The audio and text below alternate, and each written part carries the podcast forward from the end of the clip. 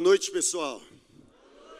Que a paz de Deus esteja habitando nosso coração, amém?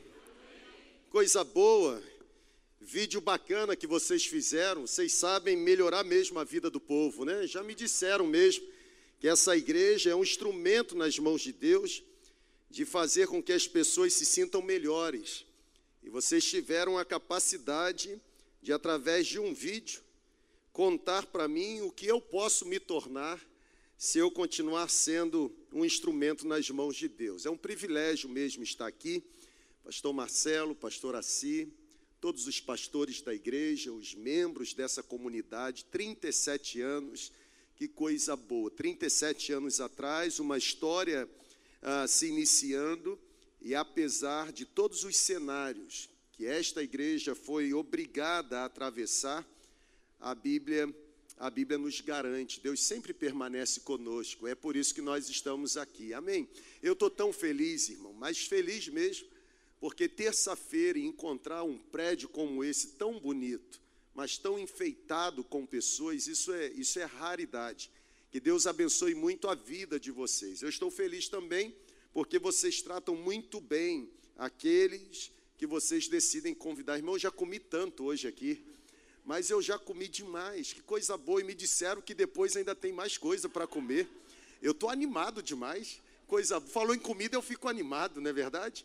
Então, assim, eu quero agradecer, eu quero orar com vocês mais uma vez.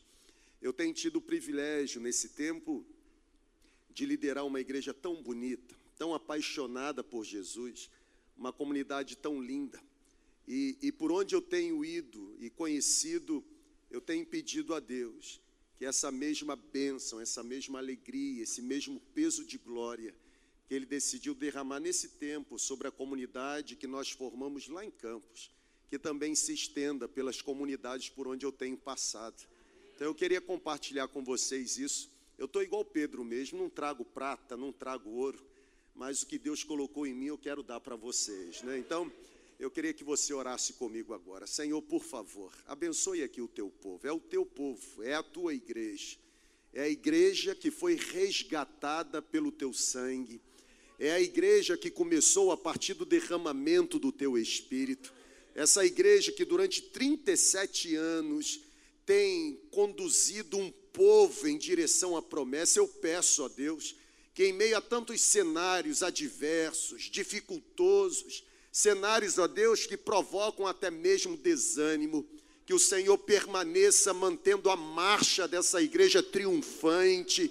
Ó Deus, cubra a retaguarda dos meus irmãos, que esse prédio aqui, ó Deus, que já está pequeno, fique ainda mais pequeno e que não haja lugar grande o suficiente neste local para abrigar a multidão que o Senhor vai enviar. Ó Deus, que eles não tenham noção do que o Senhor ainda está prestes a realizar por meio deles. Eu peço, entrega um presente para eles hoje. O Senhor me trouxe aqui com um propósito muito bem definido. Eu peço, usa a minha mente, o meu coração, as minhas emoções, os dons, os talentos, tudo que o Senhor tem depositado em mim, transforme em matéria-prima nessa noite, para que esse lugar seja inundado por uma visitação profunda da tua presença. Nós queremos é a tua presença nós queremos é a tua palavra. Por isso, ó Deus, ilumina nossa mente agora e pelo poder do Espírito Santo nos dê capacidade de entender a revelação que o Senhor tem para nos entregar. É a nossa oração e fazemos agradecidos no nome que está sobre todo nome. Nós oramos em nome de Jesus. Amém. Amém, gente.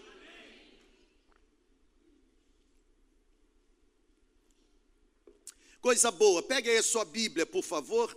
Evangelho de Marcos, eu quero ler do versículo 35 ao versículo 41, um texto que você já conhece, mas um texto que esquentou o meu coração aqui para essa noite. Eu vou colocar aqui a projeção, eu acredito que, que possa colocar aqui, ok? Marcos capítulo 4, do versículo 35 ao versículo 31. Eu vou ler conforme a, a, versão que, que vai ser projetada aqui. Eu peço que você acompanhe. 37 anos de história. Por certo, 37 anos são marcados por momentos de glória no monte, por momentos de sofrimento no vale. alguns anos desfrutando de uma paisagem magnífica, mas alguns anos também sofrendo com um tormento ah, provocado pelos, pela caminhada desafiadora de uma comunidade. E a grande verdade é que eu quero me utilizar desse texto, um texto por demais conhecido, e quero trazer para você pelo menos três revelações dessa travessia. Uma travessia que foi liderada por Jesus, ah, os seus discípulos foram recrutados, e eu tenho certeza que nessa noite aqui, todos nós teremos a nossa fé alimentada por uma palavra do céu. Amém? Você recebe essa palavra? Diz assim o um texto bíblico: naquele dia, ao anoitecer, Jesus disse aos seus discípulos: Vamos para o outro lado. Deixando a multidão, eles o levaram no barco, assim como estava. Outros barcos também o acompanhavam, e levantou-se um forte vendaval, e as ondas se lançavam sobre o barco de forma que o barco ia se enchendo de água. Jesus estava no fundo do barco, ou na popa, e Jesus estava dormindo com a cabeça sobre um travesseiro. Os discípulos o acordaram e clamaram: Mestre, tu não te importas que morramos? Jesus então se levantou, repreendeu o vento e disse ao mar: Aquieta-te, ou aquiete-se, acalme-se. O vento se aquietou e fez-se completa bonança. Então perguntou aos seus discípulos: Por que vocês estão com tanto medo? Ainda não têm fé? Eles estavam apavorados e por isso perguntavam uns aos outros: Quem é este que até o vento e o mar lhe obedecem?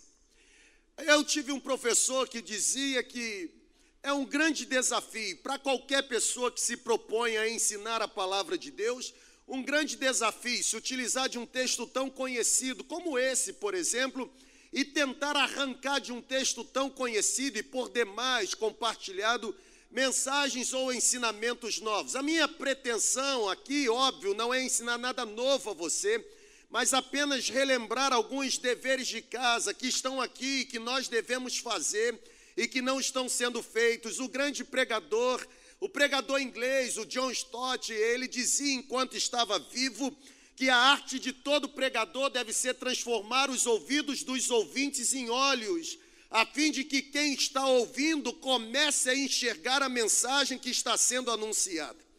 A grande verdade é que quando eu olho para esse texto, algumas revelações dessa travessia, elas me chamam a atenção. 8h46, eu vou até que horas?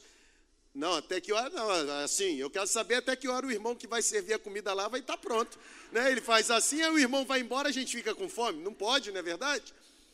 Esse, esse texto aqui é interessante. O lugar onde aconteceu essa história foi exatamente o lago da Galileia.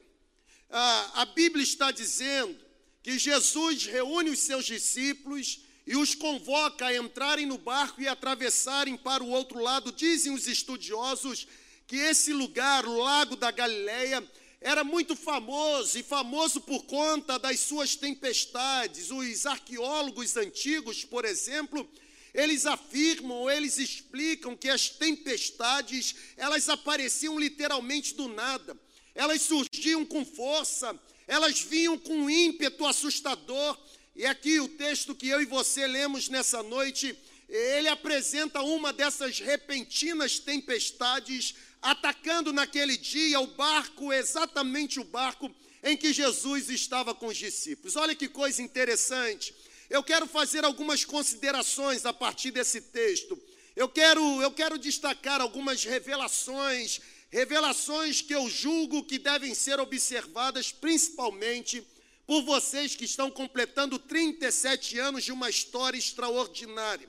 Vocês ainda terão muitos desafios daqui para frente vocês serão obrigados, muitas vezes daqui para frente, a entrarem no barco e a atravessarem para o outro lado. Por certo, nos próximos anos que Deus acrescentará à história de vocês, vocês serão obrigados a enfrentar algum tipo de tempestade ou algum tipo de vendaval E eu quero olhar para esse texto e exaurir, arrancar do texto algumas revelações que nos ajudarão a, a encarar com garra, a vencer essas possíveis tempestades que surgirão à nossa frente. Permitam-me apresentar aqui o contexto do texto. Eu tive um professor que dizia isso: texto sem contexto é pretexto e tem que acabar no sexto. Então, para que você não jogue o que eu estou falando no sexto, eu quero, eu quero trazer você para o contexto. Jesus, Jesus havia passado o dia todo ensinando. A Bíblia diz que Jesus passou o dia ensinando e a multidão o seguia. E agora, durante o entardecer, depois de curar tanta gente, depois de acudir tantos necessitados, depois de alguma forma de dar resposta para tantas necessidades, no final da tarde, de acordo com a Bíblia, Jesus entra num barco, um barquinho de pesca, um barco comum, acompanhado dos seus discípulos, e ele então, ele ordena, ele não sugere, ele ordena que os seus discípulos atravessem para o outro lado do lago. Ele diz: Vamos para o outro lago. Algo que me chamou a atenção aqui é exatamente o fato de que do outro lado do lago, Jesus e os discípulos encontrariam a região de Decápolis. Pessoal, olha para cá, por favor. Você já conhece essa história. Talvez o que você não prestou atenção no texto é que Jesus diz: vamos para o outro lado. Mas Jesus sabe qual era a região que estava do outro lado. Jesus não falou aleatoriamente, vamos entrar aqui e vamos deixar a onda nos levar. Não, ele diz: vamos para o outro lado. O que me chama a atenção é que do outro lado estava a região de Decápolis. Decápolis era uma região formada por um grupo de dez cidades, uma área, inclusive, que os judeus não gostavam de frequentar, eles evitavam pisar. E Jesus olha para os seus discípulos e diz: Vamos para Decápolis. Ah, por que, que os judeus não gostavam de pisar naquela região? Porque a maior parte daquela população era formada de gentios, de pessoas que não eram judias, e foi lá, do outro lado do lago, foi para lá, para a região de Decápolis, que a Bíblia diz que quando Jesus chega com os seus discípulos, ele encontra um homem possesso por uma legião de demônios. Jesus olha para os seus discípulos e diz: atravessemos para o outro lado. Mas eu tenho um mapa da navegação. Eu quero que eu e vocês possamos chegar na região de Decápolis. E chegando na região de Decápolis, des quando descermos do barco, nós seremos encontrados por um homem, um homem que está vivendo aprisionado por uma influência demoníaca. Do outro lado, existe alguém esperando a nossa chegada porque precisa ser liberto. Atravessemos para o outro lado. Percebam, Jesus não decidiu atravessar o lago sem propósito.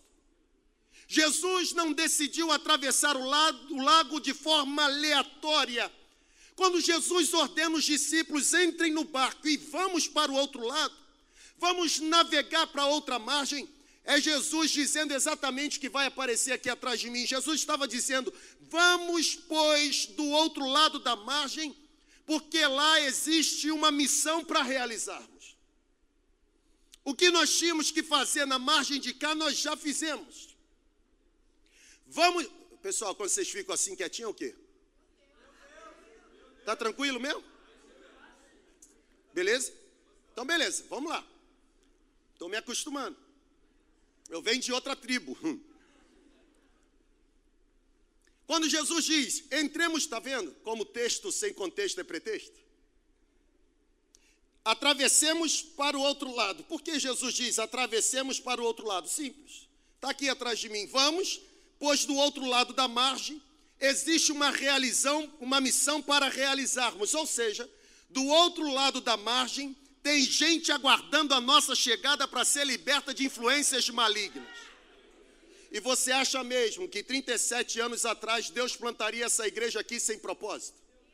De forma aleatória? É óbvio que não.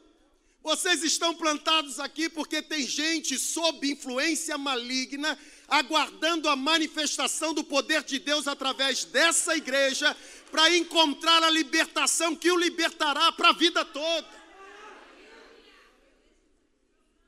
Da mesma forma, é possível que Deus esteja conduzindo a gente numa travessia. Porque do outro lado existem projetos para serem realizados, pastor. Até 37 anos foi numa margem. 37 anos depois, uma outra margem. Vamos entrar no barco, gente. Vamos atravessar para o outro lado. Ô irmão, quem tem ouvido, ouça. Deus não colocaria essa palavra na minha mente, iria fazer com a palavra saísse da mente, ganhasse os meus lábios, se ele não tivesse interesse em marcar os 37 anos dessa igreja. Vamos para o outro lado, existem projetos para serem realizados. Vamos para o outro lado, existem pessoas para serem libertas. Vamos para o outro lado, existem realidades para serem transformadas. Vamos para o outro lado, existem cidades para serem alcançadas. Vamos para o outro lado, existem destinos eternos para serem transformados.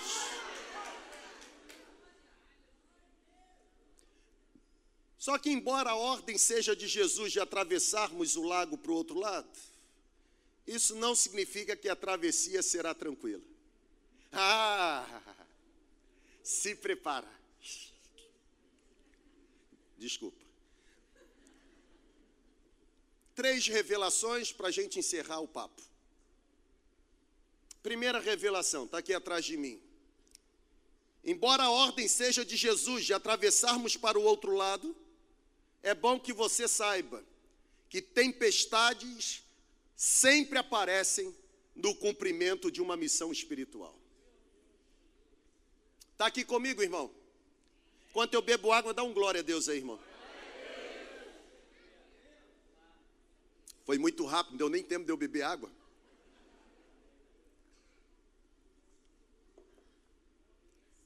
Embora a ordem seja de Jesus, Tempestades aparecem no cumprimento de uma missão espiritual. Eu não sei se você já esteve empenhado em algum projeto. Seja um projeto de pequeno, médio ou grande porte, mas se você já esteve envolvido com alguma coisa grande para Deus, você, por certo, já deve ter convivido com pessoas dominadas pela lei de Murphy. Ah, olha para cá. Edward Murphy foi um engenheiro aeroespacial norte-americano. E esse engenheiro, a história diz que a frustração desse engenheiro, a frustração de Murphy diante de um experimento, resultou na seguinte assertiva: está aqui atrás de mim, alguma coisa errada vai acontecer ou isso não vai funcionar. Tem gente que entra no barco só para ficar lembrando a gente disso. Isso não vai dar certo. Eu, durante os meus 20 anos de ministério, já convivi muito e ainda hoje convivo com gente dominada pela lei de Murphy. Teve uma vez uma pessoa que virou para mim e falou assim: mas, mas você pensa muito grande, você é muito sonhador. Eu olhei para ela e disse assim: pelo menos eu sonho, você vive tendo pesadelo.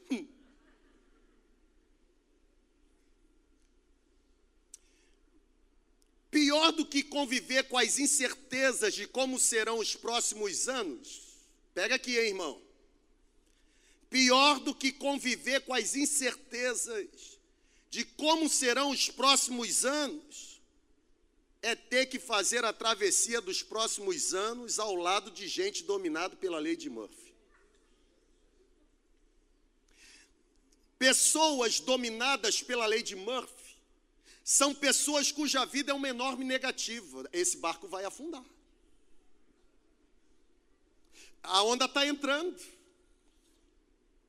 Nós não vamos conseguir chegar do outro lado da margem. Olha o tamanho da travessia. Nós vamos ficar cansados. Vai faltar energia. Pessoas dominadas pela lei de Murphy são pessoas sufocadas por um espírito crítico. É gente pessimista. É gente que diante de qualquer desafio sempre responde: não dá para fazer. É grande demais para ser realizado, é impossível realizar. Vai dar alguma coisa, eu estou avisando, vai dar alguma coisa errada. Pessoal, vocês não sabem como serão os próximos anos de vocês enquanto Igreja Batista Memorial aqui em Jardim Catarina. Vocês podem prever, podem planejar, mas vocês não sabem como serão os próximos anos. Vocês não sabem quais mudanças vocês terão que vivenciar. Vocês não sabem quais os desafios vocês serão obrigados a enfrentar. No entanto, do outro lado da margem existem pessoas aguardando a chegada de vocês para serem libertas das garras do diabo e ganharem sentido para a vida. O problema é que muitas pessoas acham que as tempestades na vida só aparecem quando nós desobedecemos a Deus. Irmão, olha para cá. As tempestades também aparecem quando obedecemos a Deus.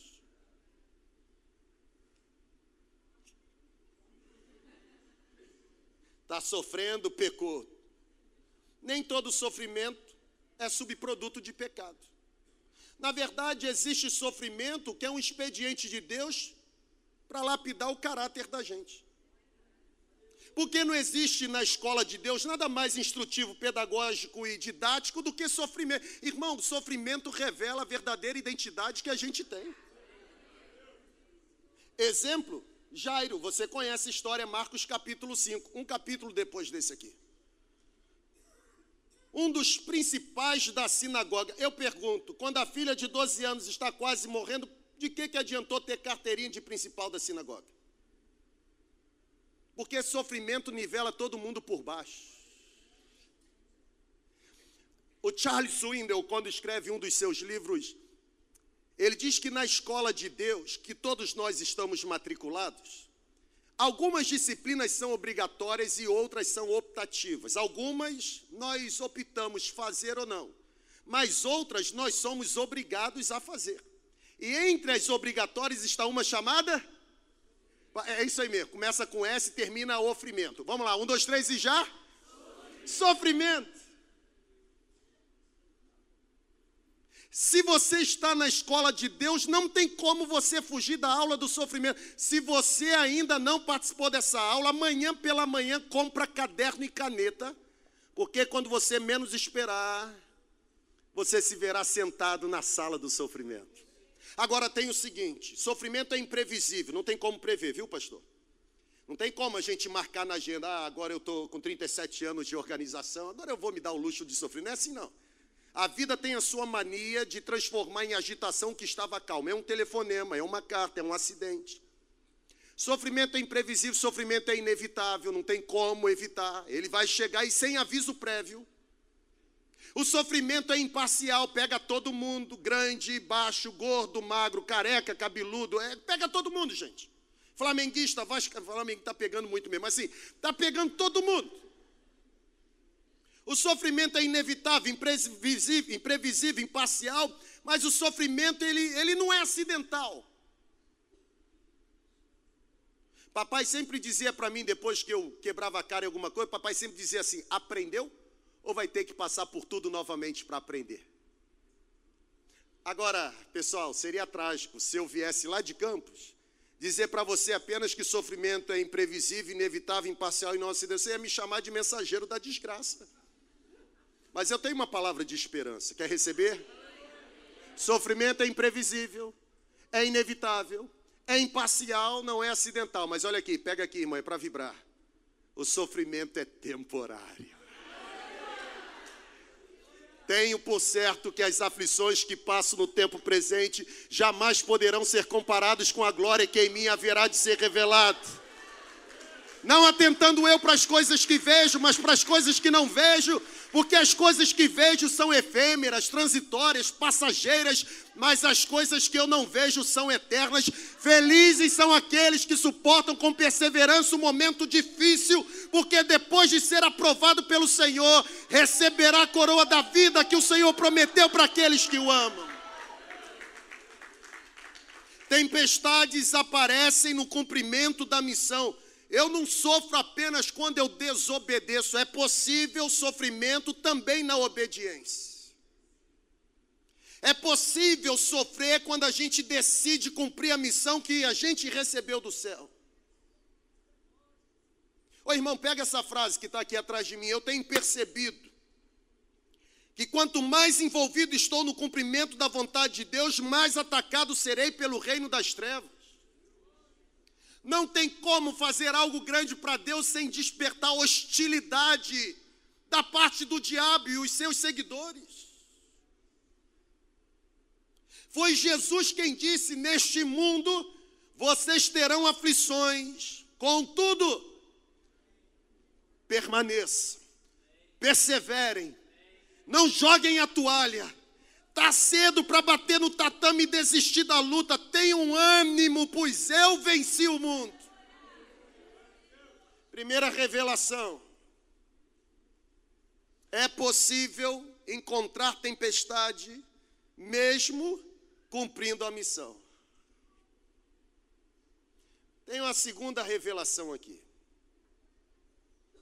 Os discípulos de Jesus estavam no barco e a tempestade veio. A presença de Jesus no barco não isentou os discípulos de tempestade. Mas tem uma segunda revelação que me abençoa. E é exatamente essa. Joga na tela, queridão. Em meio às tempestades, porque elas virão. Olha para cá. Mantenha a serenidade de Jesus. Ô irmão, esse ponto aqui é, é sensacional. Mexe comigo. Porque, de acordo com um bom dicionário da língua portuguesa, eu vou colocar aqui, ó. Serenidade é a característica de uma pessoa que age com tranquilidade diante de situações complicadas, perigosas e traumáticas. Isso é a pessoa ser calmo, sereno e tranquilo. Pelo descanso neste viver. Serenidade é você manter tranquilidade diante de situações perigosas. É você manter o equilíbrio. É você não se desesperar. É você não perder a esperança.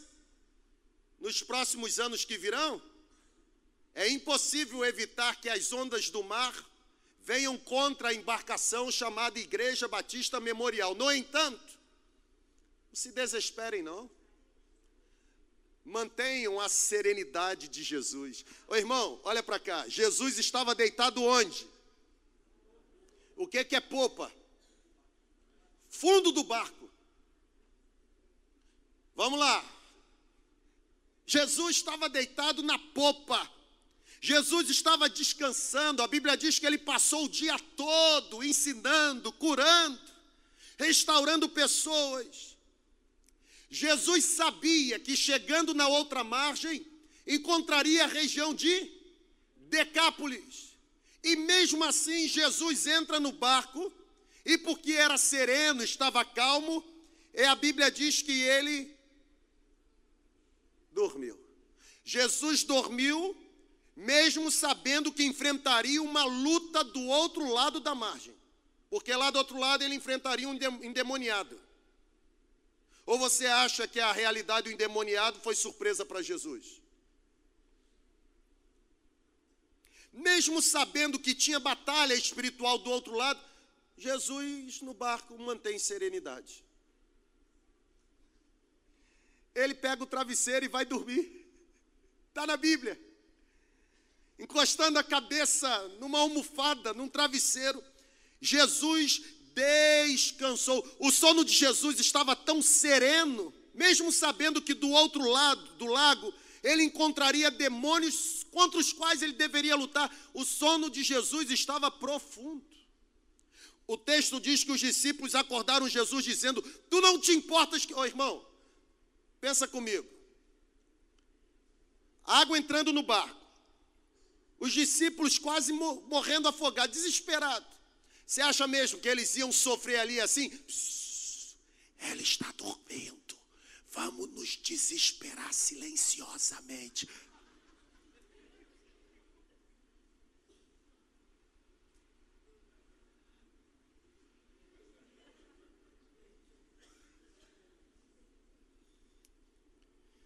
O barco estava enchendo de água. O barco estava balançando. Jesus estava dormindo. Os ventos, as ondas, as tempestades não foram capazes de perturbar o descanso de Jesus. Você já parou para pensar nisso? Ô irmão, olha para cá. Os ventos soprando, relâmpago iluminando o, sol, o céu, trovão surgindo do nada as águas batendo contra a embarcação. Você já viu a onda contra o barco? Tem barulho. Eu de férias, quando vou aqui na região dos lagos, e aí faço aquele passeio de escudo. Ô irmão, me solta numa Kombi aérea e eu fico tranquilo, mas não me bota numa embarcação no mar. Uma vez, num desses passeios de escuna, o motor, ele, ele desligou. A gente ficou à deriva, Arraial do Cabo. E aí vinha a onda, o negócio assim, eu falei, vou morrer. E quando a onda vem, ela bate contra a embarcação, tem barulho. Parece um tapa. Pensa aqui comigo. Vento, relâmpago, trovão, água enchendo embarcação, onda batendo contra o barco. Pedro, juntamente com outros discípulos, desesperado, com medo. E Jesus no fundo do barco fazendo o que, gente? Hã? Um fato curioso, você ainda não prestou atenção no texto. Se Jesus estava no fundo do barco, e era uma tempestade de vento, e a água batia contra o barco, estava enchendo a embarcação, possivelmente Jesus estava molhado. Ou você acha que era um transatlântico? Jesus no fundo do barco água entrando, molhando, e a serenidade. Jesus estava fazendo o que, gente? Ruído do vento soprando. Jesus o quê? A voz dos discípulos desespero. Jesus o quê? O barco balançando Jesus. Água invadindo e Jesus. Nada disso foi capaz de despertar Jesus do seu sono. Mas aqui está uma bela revelação, e isso vai abençoar a sua vida. Os fenômenos naturais não despertaram Jesus do seu sono sereno. Vento não despertou, trovão não despertou, raios não despertaram, a água não despertou, mas quando os discípulos de Jesus chamaram, Jesus se levantou, aleluia.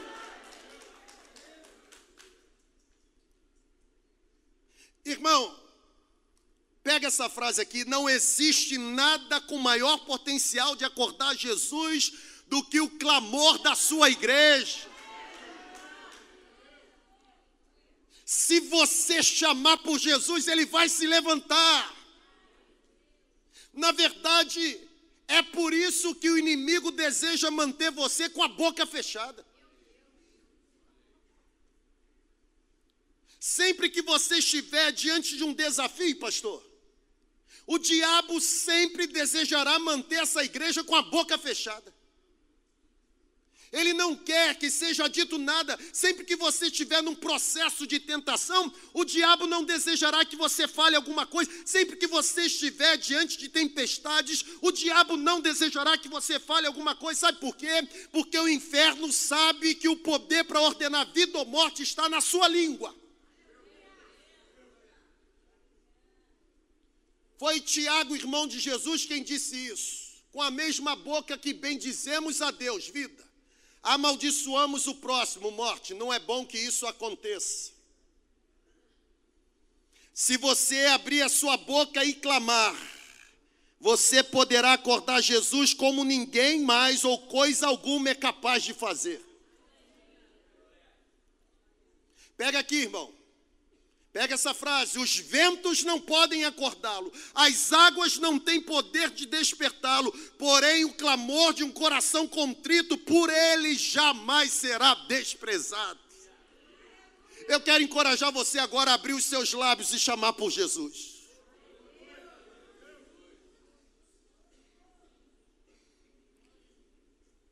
Olha para cá. Abre um parênteses. Equipe top, hein? Parabéns. Vocês acham mesmo que a voz de Pedro tinha mais impacto em decibéis do que o barulho provocado pelas tempestades? Vocês acham mesmo que a voz de Pedro tinha um maior potencial em decibéis do que os raios, trovões e água, trovões e água batendo contra aquela embarcação? Óbvio que não. Mas a grande verdade do texto é essa aqui, ó mesmo diante do barulho do mundo, Jesus é suficientemente capaz de ouvir o seu choro mais fraco, porque ele consegue ouvir o barulho de uma lágrima deslizando. Ô irmão, estou pegando fogo aqui, irmão.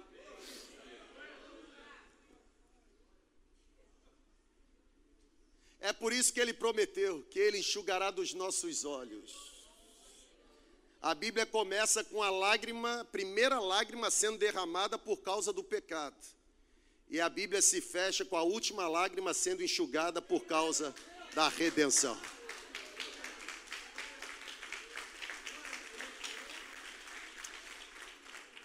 Jesus está sintonizado com essa igreja aqui. Que enquanto nenhum outro barulho é capaz de interromper o descanso dele, essa igreja, se tiver problema, se sentindo perturbada ou desassossegada, ele vai se levantar.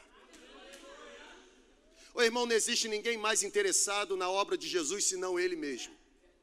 Essa Bíblia que eu carrego, leio, prego e procuro vivê-la integralmente, diz para mim, de capa a capa, que ele nunca falhou. Se ele nunca falhou na história, você acha que ele vai falhar justamente com a Igreja Batista Memorial em Jardim Catarina?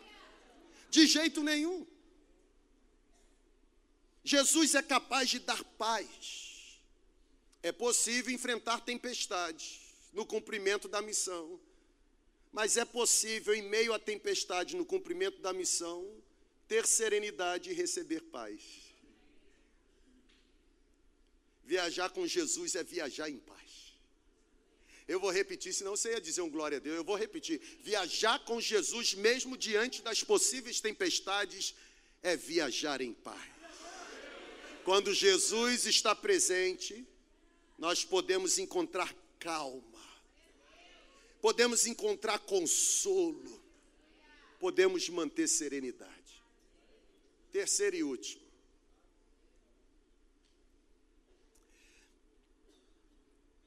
É possível enfrentar tempestade no cumprimento da missão? Nosso desafio é manter a serenidade de Jesus em meio à tempestade, mas por último, já que vocês não têm como viver os próximos ou viverem os próximos anos sem tempestade, eu dou um conselho final. Em meio às tempestades, creia na autoridade de Jesus. Tem um fato aqui no texto que você já leu, mas ainda não pescou. Me permita, viu, pastor? Quando os discípulos se deram conta da presença de Jesus no barco, olha para cá. Já é para eu terminar, né, irmão? Eu vou terminar. Olha para cá, olha para cá, olha para cá. Pode, pode tocar, irmão, pode tocar. Umas quatro músicas, ainda tem toda. Olha aqui. É para terminar mesmo, pastor? Ah, ok, tá. Mas pode tocar, irmão. Você toca bem. Quando os discípulos se deram conta da presença de Jesus no barco, preste atenção aqui. Os discípulos estavam desesperados, achando que iriam naufragar. Quando eles perceberam que Jesus estava no barco, a tempestade perdeu o poder. Pegou não? Pegou não, né? Vou repetir. Estavam desesperados. Mas quando eles perceberam que Jesus estava com eles, o desespero se transformou em segurança a, tempestade perdeu o poder. Quando os discípulos se deram conta que Jesus estava ali, a tempestade se transformou em calmaria. Porque pense comigo, pastor. Se Jesus está no barco, para que, que adianta eu ficar desesperado, irmão? Desespero resolve o problema? Sim ou não? Medo resolve o problema? O negócio só mudou quando Jesus se levantou. Adiantou os discípulos ficarem gritando, berrando, tirando baldinho de água? Ô irmão, se Jesus está no barco e tem tempestade, se desespera não. Ah, mas ele está dormindo, pega um travesseiro e vai dormir também, irmão. Porque o negócio só vai mudar quando ele se levantar. Não é na força do braço, irmão, é no joelho dobrado. Eu não sei se você entendeu. Igreja não avança na força do braço, igreja avança no joelho dobrado. É isso mesmo. Quando os discípulos se deram conta que Jesus estava no barco, o coração dos discípulos desfrutou de uma paz sem medo. Ao ser acordado por aqueles discípulos, a Bíblia diz que Jesus se levantou do fundo do barco, em meio aos ventos, ao som do desespero dos discípulos. A Bíblia diz, pastor, isso aqui é sensacional. Ah, se eu tivesse aí embaixo. A Bíblia diz que Jesus se levantou, abriu a boca, ele limpou a garganta, ele tirou o sono dos seus olhos, e ele disse: Vento, fique quieto mar, aquiete-se. E o vento se aquietou e se fez completa bonança. Eu quero fazer um destaque aqui. Você conhece o texto, mas pode ser que você não tenha percebido isso no texto. Eu quero destacar as palavras com que Jesus se dirigiu ao vento e às ondas. Porque a Bíblia diz que Jesus se levantando, versículo 39. Eits, look at me, olhe para mim. Jesus se levantando, repreendeu o vento e disse ao mar: Ô, irmão, você não, não, percebeu? Tá, tá desatencioso. Jesus fez o quê? Fez o quê? Ô irmão, o mesmo verbo utilizado em Marcos capítulo 4, 39, nos lábios de Jesus em relação aos ventos, foi o mesmo verbo utilizado em Marcos capítulo 5, quando Jesus expulsa os demônios daquele homem possesso. Pense comigo. Vento você não repreende. Onda você não repreende. Vento e onda você para. Vento e onda você impede. Vento e onda você acalma. Mas repreender, você repreende espíritos. Quer uma palavra? Está atrás de mim. Mesmo que exista um espírito por trás de qualquer tempestade que se levantar contra essa igreja, mesmo que exista um espírito por trás da tempestade que se levantou ao longo dos 37 anos desta igreja. Creia que Jesus é infinitamente poderoso para repreender qualquer entidade espiritual das trevas e desfazer a obra do mal. Agindo Ele, quem pode impedir? A conclusão que eu chego é que Jesus não repreendeu os discípulos especificamente por terem sentido medo. É possível, principalmente liderando uma igreja tão grande como essa, é possível sentir medo. Os discípulos não foram advertidos, exortados por Jesus porque sentiram medo. Eles foram arguídos, repreendidos, advertidos, exortados por Jesus por terem por não terem demonstrado fé. Não foi a presença do medo, foi a ausência da fé. É possível no medo manifestar fé. Eu peso exatamente o peso do escudo que você tem na sua mão.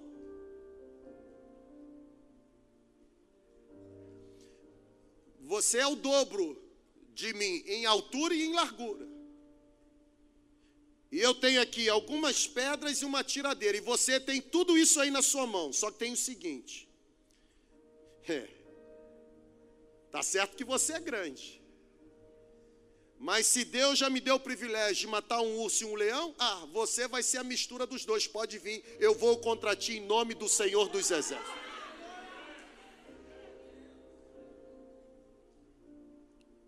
O problema não foi a presença do medo.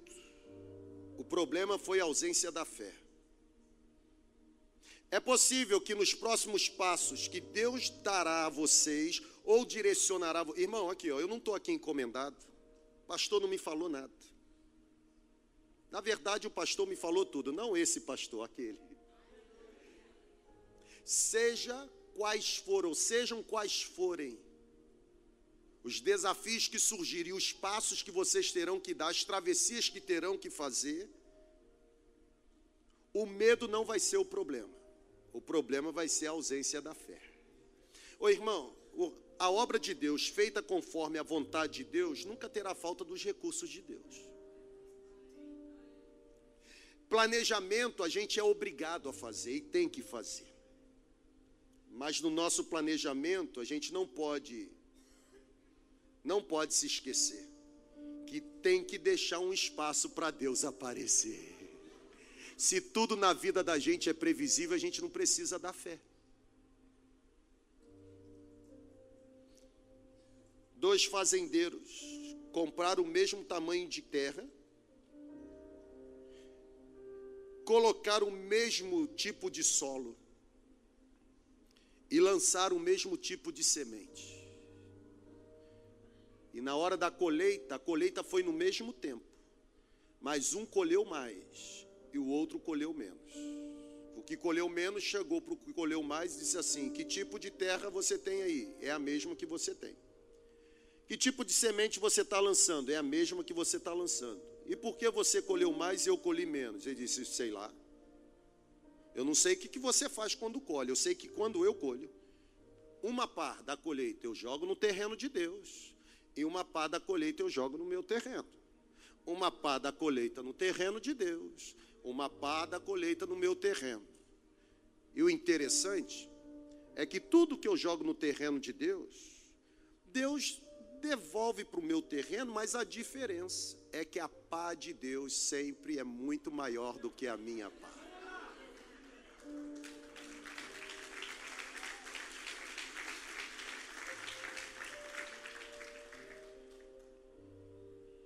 Coloca aqui na tela, irmão. Estou terminando mesmo, de chegar na introdução. Aguenta mais um pouquinho aí, irmão? Sim ou não? Amém? Quem me dá cinco minutos aí, irmão? Cinco, dez, quinze, vinte, vinte e cinco, trinta, cinco. Ô irmão, a falta da fé, ou a falta de fé, inevitavelmente nos conduzirá ao medo. Mas a presença da fé nos fará triunfar sobre qualquer dificuldade ou o medo nos paralise e a gente morre, ou a fé nos impulsiona e a gente triunfa. É uma decisão. Eu quero encorajar, viu?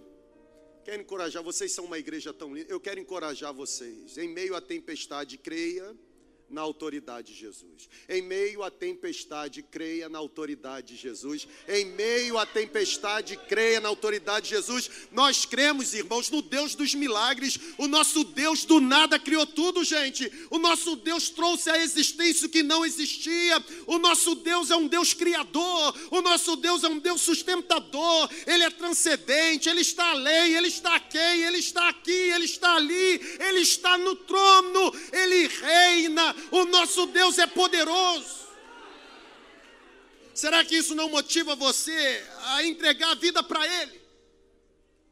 Ele é o Deus dos milagres. O Deus dessa igreja é o mesmo Deus que abriu o mar vermelho.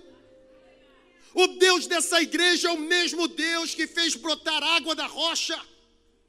O Deus dessa igreja é o mesmo Deus que sustentou o povo no deserto com maná. Irmãos, eu e vocês, nós servimos ao mesmo Deus de Elias, de Eliseu, de Daniel. É o Deus que tem capacidade de reter as chuvas no céu, mas também é o Deus que tem poder para abrir as comportas do céu. Ele fecha a boca dos leões, ele ressuscita os mortos. Você precisa crer na autoridade dele. Não existe nada impossível para ele, irmão. Agindo ele, ninguém pode impedir. Ele continua dando vista aos cegos, voz aos mudos, audição aos surdos. Ele é o Deus que fez paralíticos andar. Ele é o Deus que limpou os leprosos. Ele é o Deus que triunfou na cruz sobre o diabo. Ele venceu a morte. Ele derrotou o pecado. Ele se levantou no terceiro dia. Ele está exaltado acima dos querubins. O seu nome é Emanuel, o Deus conosco o Jeová chamar aquele que está presente. Ele é soberano, reage aí, irmão. Ele é soberano, ele é invencível, ele é indestrutível, ele é irresistível. Ele está no nosso barco. Ele não está dormindo. Ele não está de férias. Ele não envelheceu, ele não se aposentou, ele continua no trono reinando controle da história continua em suas mãos. Sabe, eu vou voltar, eu vou, eu vou vazar agora. Eu vou voltar para minha cidade, mas eu trago aqui um, uma palavra de um desejo do meu coração, que os próximos meses e anos desta comunidade sejam marcados mesmo por grandes tempestades, porque Deus jamais nos dará uma grande fé sem que essa fé seja provada por grandes tempestades. Fé que não é testada e provada não serve. Que nos próximos meses e anos cheguem mesmo as tempestades, não tem problema. A presença de Jesus no meio de vocês não tornará vocês imunes à agitação das ondas ou à força dos ventos, mas a presença de Jesus no meio de vocês garantirá a vitória a vocês sobre qualquer cenário. Se Deus me desse, ou se Deus desse para vocês nessa noite, os dedos de Mozart, ah, não existiria partitura naquele teclado que vocês não se tornariam capazes de tocar. Com os dedos de Mozart, qualquer partitura se toca. Se Deus desse a vocês as pernas, por exemplo, de Michael Jordan, não existiria ou não existirá enterrada numa quadra de basquete que vocês não sejam capazes de realizar. Mas Deus não deu dedos de Mozart, nem deu perna de Michael Jordan. Olha para cá. Porque Deus deu a vocês a vida de Jesus. Não existirão vitórias no cenário que vocês não se tornem capazes de alcançar.